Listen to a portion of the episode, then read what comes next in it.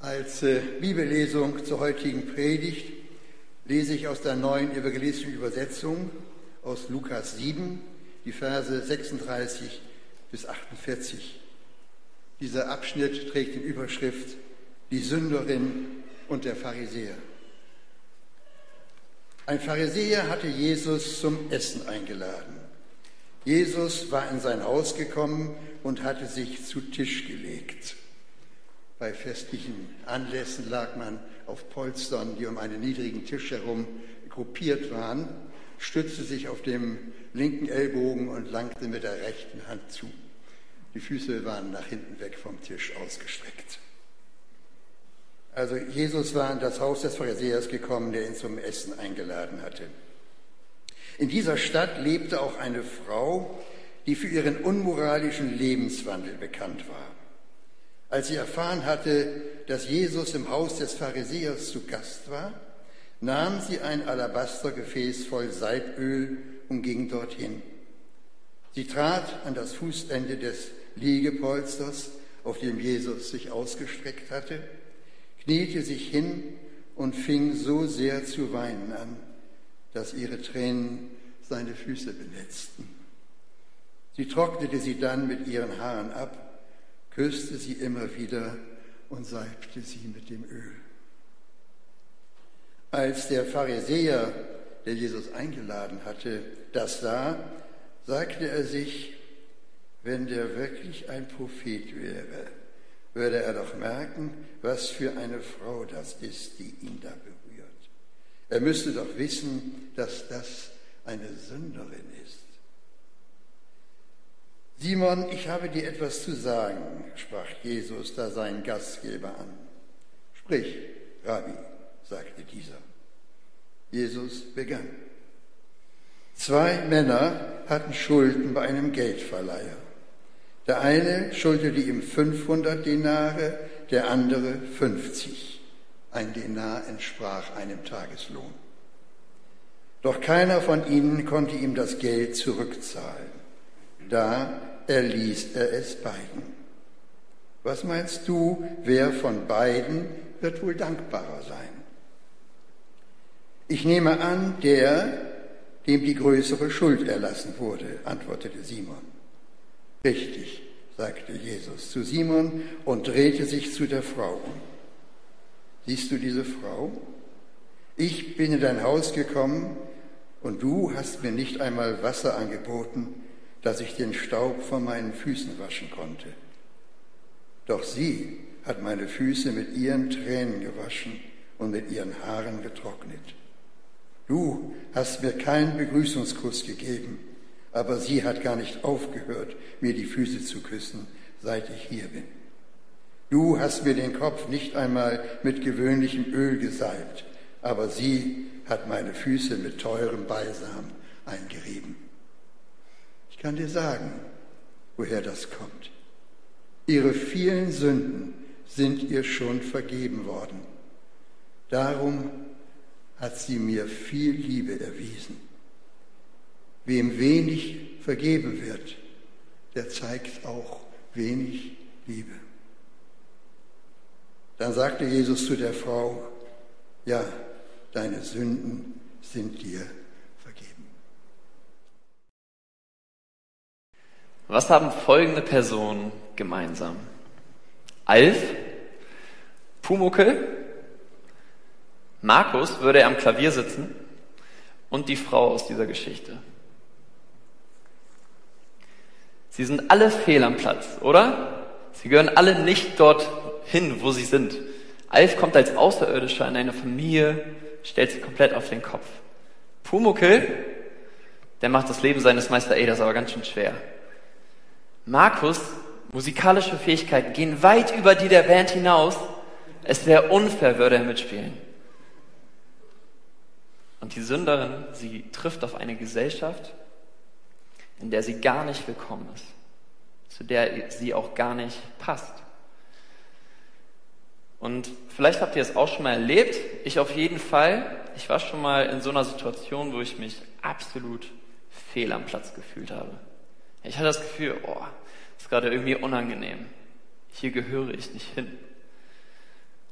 Vielleicht denkst du kurz drüber nach, vielleicht kennst du auch dieses Gefühl.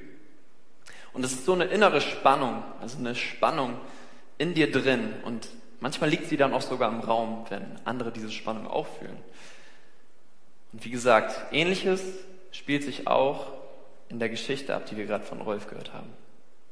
Was hier passiert, ist absolut untypisch für die damalige Zeit.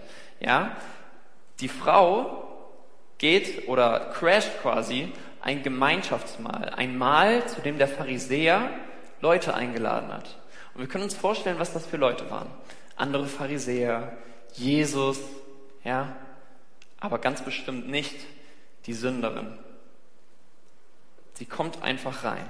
Und in dem Moment, wo sie in das Haus geht, schon da wird's kritisch. Schon da herrscht die Spannung.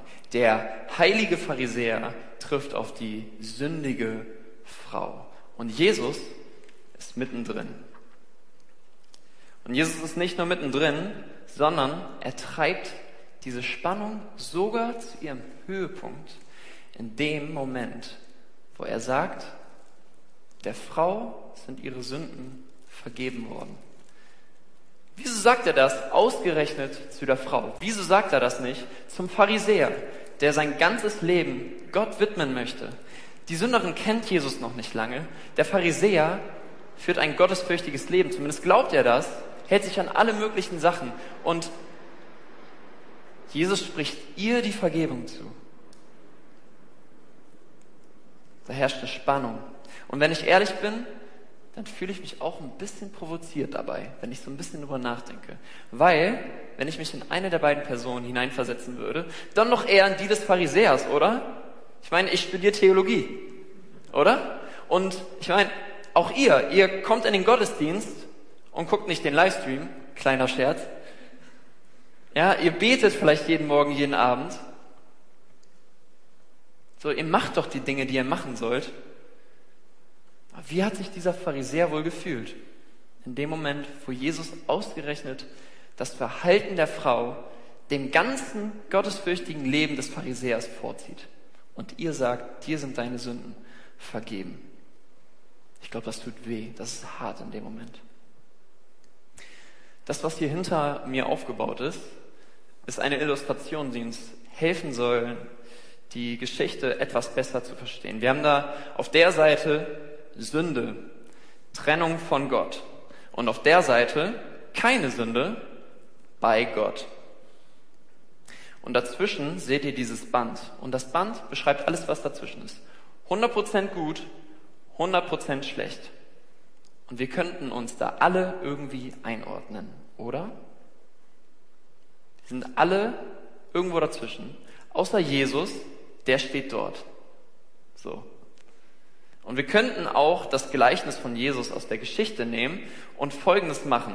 Wir könnten einfach sagen, dieses Band steht quasi für die Schulden, die, ähm, die die beiden Personen in dem Gleichnis schulden.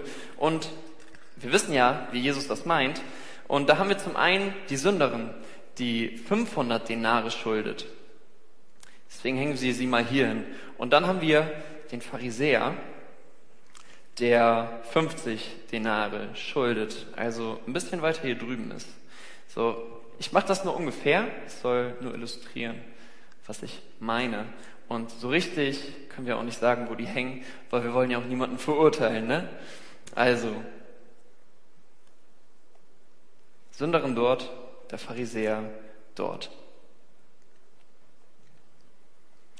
Vielleicht denkst du kurz darüber nach, wo du hängen würdest an diesem Band, an diesem Seil.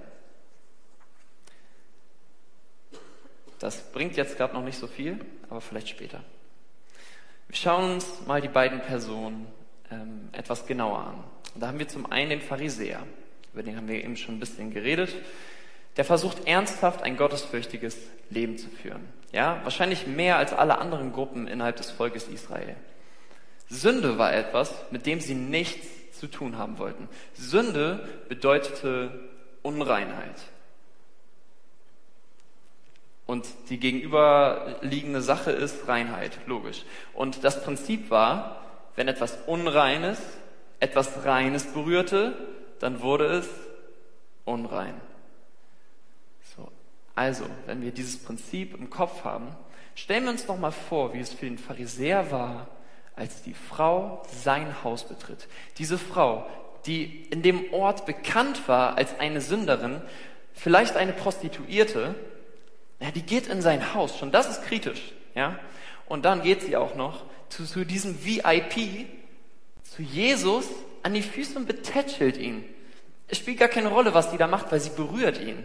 Und in dem Moment ist das nicht nur eine unangenehme Situation für den Pharisäer, sondern in dem Moment geht auch das Niveau von Jesus, den er eben, den er als Rabbi quasi ähm, bezeichnet, geht runter auf ein Bettlerniveau.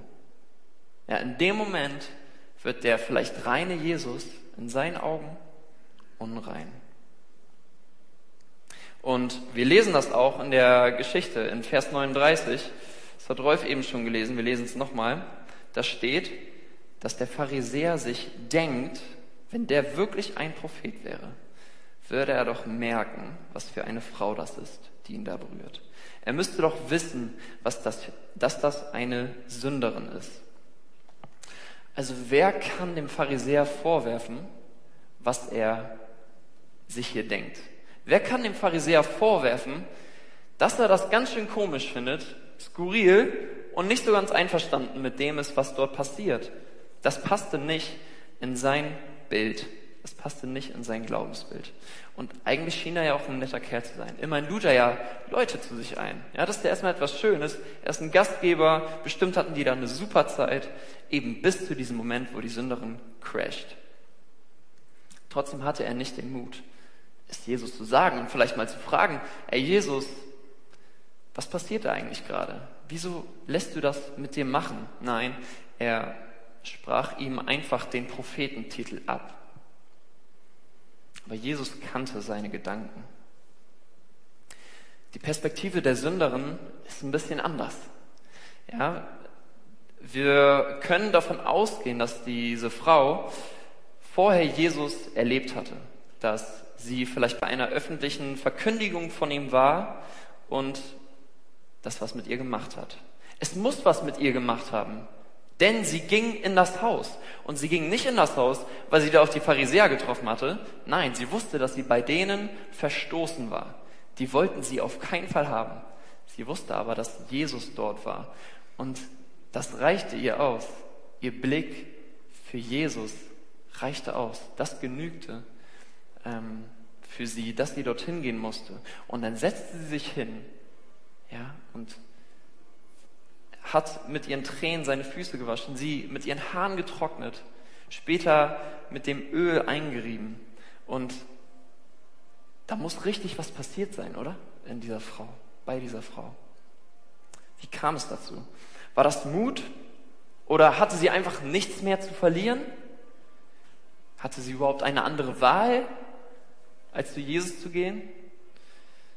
Jesus selbst offenbart den großen Unterschied im Vers 47 hat Rolf eben gelesen, ihre Sünden sind ihr schon vergeben worden. Darum hat sie mir viel Liebe erwiesen. Ihre Sünden sind ihr schon vergeben worden. Das ist der Unterschied. Das sagt Jesus. So erklärt Jesus ihr Handeln. 500 Denare einfach weg. Das sagt Jesus. In einem Buch, das ich letztens gelesen habe von Jason Georges, da geht es um die Dimension der Sündenvergebung. Und wenn wir über Sündenvergebung nachdenken, dann reden wir immer noch davon, dass uns Schuld vergeben wurde. Sünde ist eigentlich das gleiche wie Schuld in unseren Köpfen, so ein bisschen jedenfalls. Wir vergleichen das manchmal eins zu eins, aber ich glaube, dass die Sündenvergebung darüber hinaus noch weitergeht. Denn Sündenvergebung bedeutet auch Freiheit und Befreiung von Angst, Befreiung von Scham. Und was wir hier bei der Frau sehen, ist genau das. Freiheit von jeglicher Scham. Die Blicke der Pharisäer in dem Moment, wo sie reinkommt, waren ihr egal. Sie war frei von der Scham, weil ihr die Sünden wirklich vergeben wurde. Und sie kam dorthin, nicht nur um Jesus die Füße zu streicheln, Sie kam dorthin, weil sie denjenigen, der ihr die Sünden vergeben hat, weil sie denjenigen anbeten wollte. Sie wollte dorthin, um ihn anzubeten. Und das drückte sie so aus. Ganz anders ist der Pharisäer. Nur ein paar Verse vor der Geschichte, die wir gerade gelesen haben, ähm, sagt Jesus was ähm, über die Pharisäer. Und ich lese das ganz kurz mit euch. Und alle, die Johannes, dem Täufer, zuhörten, selbst die Zöllner, haben sich dem Urteil Gottes unterworfen und von Johannes taufen lassen. Doch die Pharisäer und Gesetzeslehrer haben Gottes Plan zu ihrer Rettung und damit auch ihre Taufe hochmütig abgelehnt. Die Pharisäer haben gesagt, boah, die können sich ja alle taufen lassen, ja, meinetwegen, aber wir, wir brauchen das nicht. Das sind die Sündigen und wir sind die Pharisäer. Und hier merken wir, was das Grundsatzproblem ist. Der Hochmut der Pharisäer steht ihnen im Weg. Die Pharisäer denken von sich selbst, eigentlich hier zu stehen. Und sie verstehen nicht, dass sie mindestens dort sind, ja, wenn nicht ein bisschen weiter da. Wir wissen es nicht genau. Aber sie verstehen nicht, dass sie genauso nicht perfekt sind wie alle anderen. Auch wenn sie objektiv betrachtet vielleicht ein bisschen weniger sündigen in ihrem Leben. Und auch C.S. Lewis, der hat ähm, eine ganz klare Meinung zum Thema Hochmut. Und er schreibt in seinem Buch, Pardon, ich bin Christ, folgendes. Nach christlicher Lehre ist das Laster aller Laster das größte Übel der Hochmut. Der Hochmut machte den Teufel zum Teufel. Und Hochmut führt zu jedem anderen Laster. C.S. Lewis beschreibt Hochmut als das absolut Schlimmste, was es gibt. Also Hochmut ist quasi ein Geisteszustand, der überhaupt nicht zu Gott passt. Das heißt, es ist nicht unbedingt eine aktive Sünde, die du tust, aber es ist ein sündiger Zustand, in dem du dich befindest. Und Jesus bezeichnet die Pharisäer genau so. Was für ein Schlag ins Gesicht. Diese Menschen, die ihr Leben wirklich komplett Gott mit widmen wollen, denen wird jetzt gesagt, ja, meinetwegen macht ihr dies und jenes, aber ihr seid hochmütig. Die Frau ist ganz anders. Die Frau ist nicht hochmütig. Und wieso sollte diese Frau auch hochmütig sein? Immerhin ist ihr Leben ein Scherbenhaufen, ein Müllberg. All die Sünden und all die Verachtung, die sie erlebt hat in ihrem ganzen Leben. Wie kann man da jemals hochmütig werden? Das wird nicht ihr Problem sein. Ihr Problem wäre eher, sich vom, vom, mit, vom äh, Leid erdrücken zu lassen. Aber auch das lässt sie nicht zu. Denn sie geht zu Jesus. Sie lässt der Scham keine Macht. Sie erniedrigt und demütigt sich vor Jesus und betet ihn an. Sie ist wahrlich frei von Sünden. Also, die Frau ist demütig und der Pharisäer ist hochmütig. Verändert das jetzt irgendwas in unserem Bild? Müsste ja eigentlich, oder? Weil, wenn wir uns das jetzt so anschauen, dann ist der Pharisäer ja deutlich weiter an dem Fall, wo wir alle hinwollen, und die Sünderin ist dort. Und deswegen habe ich mir Folgendes überlegt. Den Pharisäer hängen wir einfach andersrum hin. Und ihr seht, da ist ein Pfeil dran. Und auch der Frau geben wir einen Pfeil. Und diese Pfeile, die stehen quasi für die Blickrichtung. Sie stehen für den Hochmut und für die Demut. Und ich mache jetzt Folgendes. Der Pharisäer würde sagen, du da drüben, siehst du den Abstand zwischen uns beiden? Guck mal, wo ich stehe und guck mal, wo du stehst. So. Ich bin offensichtlich etwas deutlich Besseres als du. Du bist eine Sünderin. Aber ich bin, ich bin quasi perfekt. Und die Frau, sie sagt, dort wo ich stehe, stehe ich zurecht. Ich bin eine sündige Person. Aber dort hinten, auf der anderen Seite, dort sehe ich jemanden und das ist Jesus. Der schaut mich an und macht mir dieses unfassbare Angebot und sagt, ich möchte dich von deinen Sünden befreien. Möchtest du dieses Angebot annehmen und an mich glauben? Und wie könnte ich anders als dieses Angebot annehmen? Wie könnte ich anders? Weil ich würde niemals dort hinten hinkommen. Das ist viel zu weit weg. Ich bin viel zu tief in der Sünde. Ich muss dieses Angebot annehmen. Die Blickrichtung ist entscheidend für deine Herzenshaltung. Wenn du in die falsche Richtung schaust, spielt es kaum eine Rolle, was für ein toller Mensch du bist. Wenn du in die falsche Richtung schaust, dann wird der Hochmut dir im Weg stehen. Und wenn du in die richtige Richtung schaust, dann, dann hast du eine Chance. Dann hast du eine echte Chance. Wenn du hochmütig bist, dann lebst du nicht für Jesus, dann lebst du für dich selbst. Und das hat nichts mit Nachfolge Jesu zu tun. Und Jesus vergleicht das Verhalten der beiden auch perfekt. Und das hat genau was mit Demut und Hochmut zu tun. In den Versen 44 bis 47, das lese ich auch nochmal, da sagt Jesus zum Pharisäer, siehst du diese Frau? Ich bin in dein Haus gekommen und du hast mir nicht einmal Wasser angeboten, dass ich den Staub von meinen Füßen waschen konnte.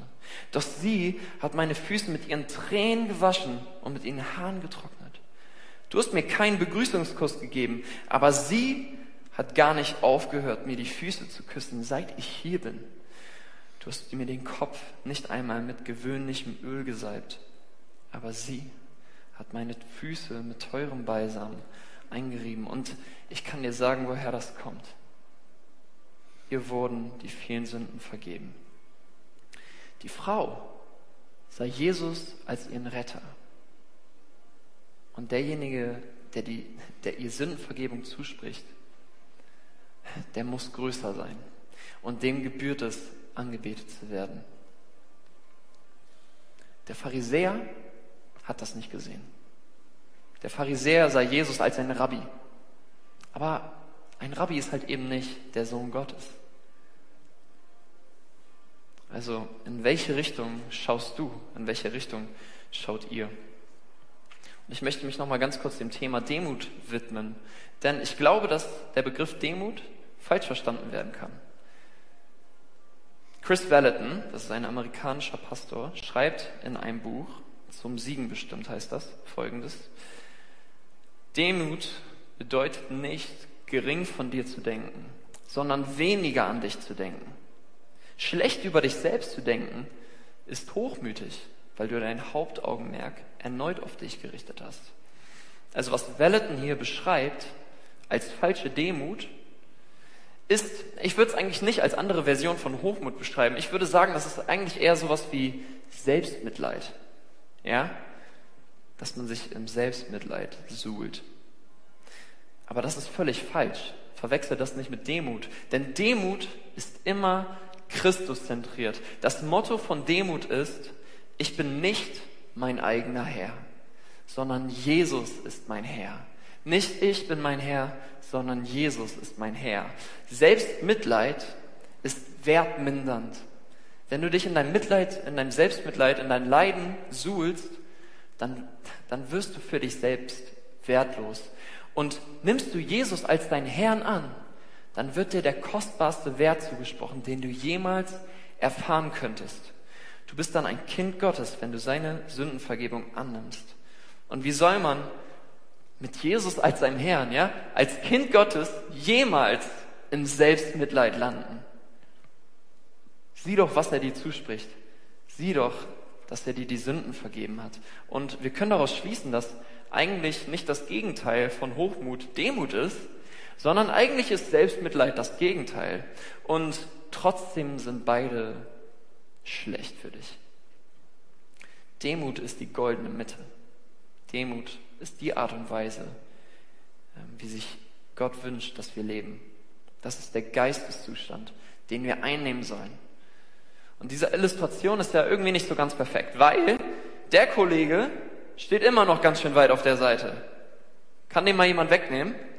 Das war ein Witz, muss jetzt niemand machen. Aber es ist immer noch nicht so ganz richtig. Und deswegen mache ich jetzt Folgendes.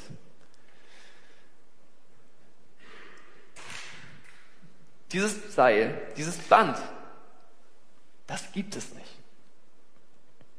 Wenn du dich da irgendwo eingeordnet hast, hast, vergiss es. Ratet mal, wo wir uns jetzt hinstellen müssten. Zu dem Pfosten oder zu dem Pfosten?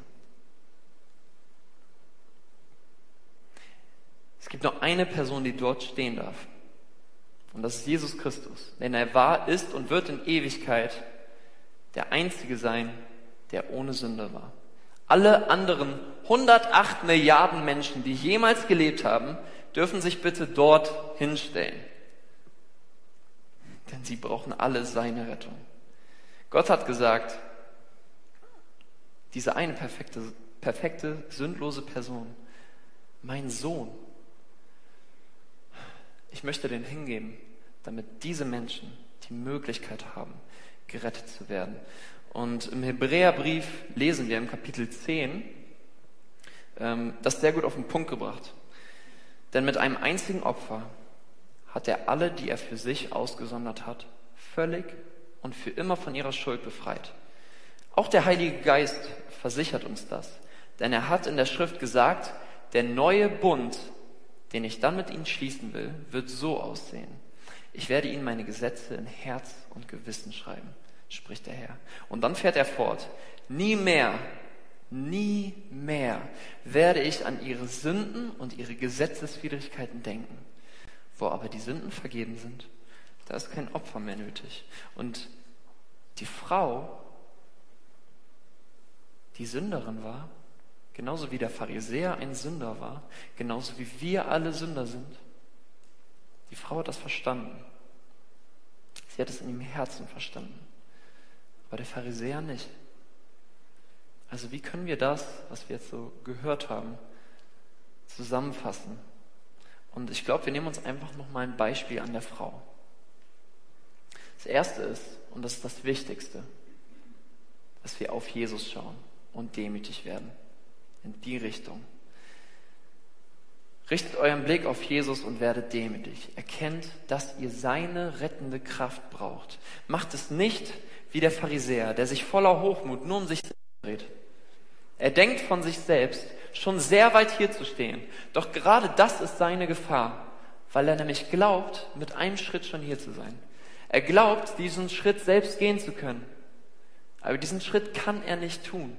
Diesen Schritt kann er nicht gehen. Wenn er nicht weiß, dass er auf Jesus schauen muss, dann wird ihm sein Hochmut sein Leben kosten. Und wenn er nicht demütig werden kann, wird es auch nie zum nächsten Schritt kommen. Deswegen macht es wie die Frau, der wahrlich ihre Sünden vergeben worden sind.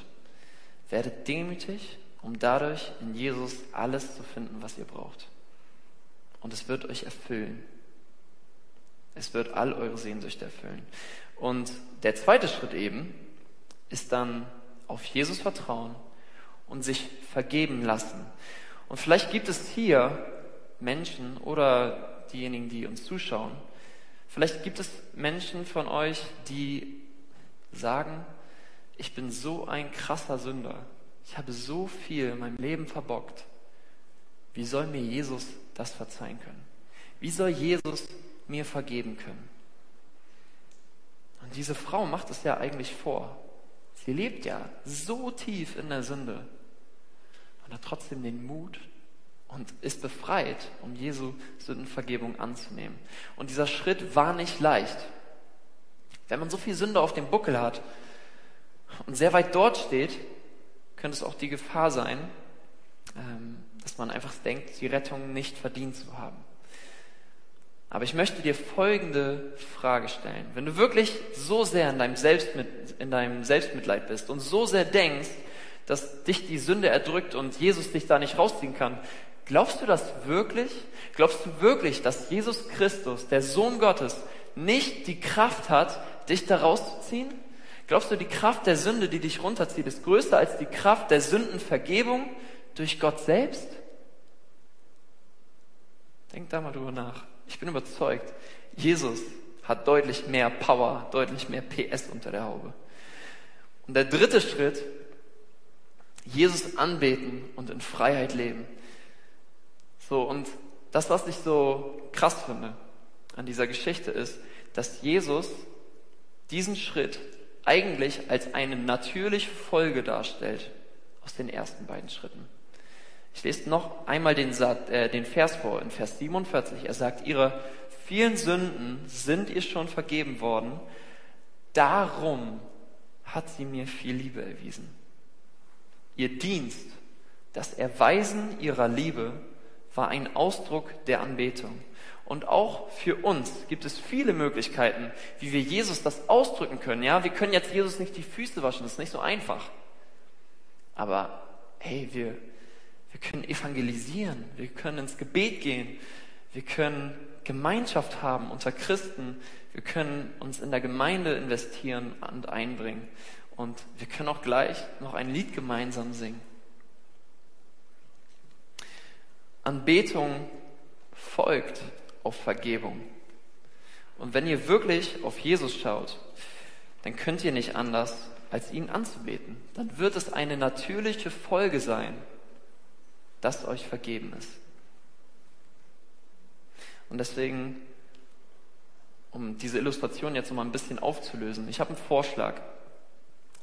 Und zwar stelle ich mich an diesen Pfosten und schaue in die Richtung, auf Jesus. Ja, ich erkenne, dass ich hierhin gehöre. Ich stelle mich nicht fälschlicherweise dar, betrüge mich nicht selbst. Ich stelle mich hierhin und schaue auf Jesus. Meine Einladung ist, dass ihr euch alle mit hierhin stellt.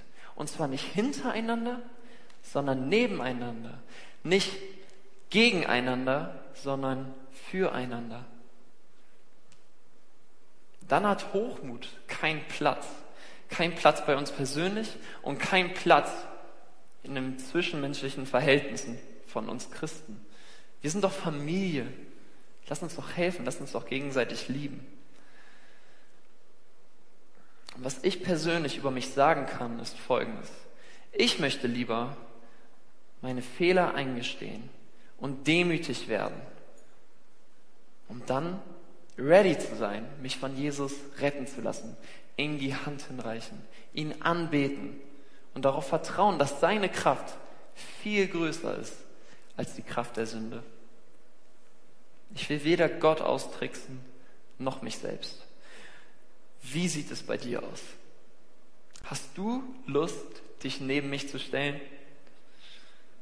Den Blick auf Jesus und dem hundertprozentigen Verlass auf die Kraft seiner rettenden Sündenvergebung folgen automatisch Ausdrücke der Liebe und der Anbetung gegenüber ihm. Und du wirst wie die Frau nicht mehr von Sünde erdrückt sein, sondern Freiheit finden, echte Freiheit finden in Jesus. Und du wirst anders als der Pharisäer dich nicht mehr versuchen, selbst zu retten und ein scheinheiliges Leben führen, sondern Jesus vertrauen. Und Jesus, ich bete, dass im Vertrauen auf dich wir uns alle verändern. Darum forme uns zu einem Spiegel deiner Herrlichkeit. Amen.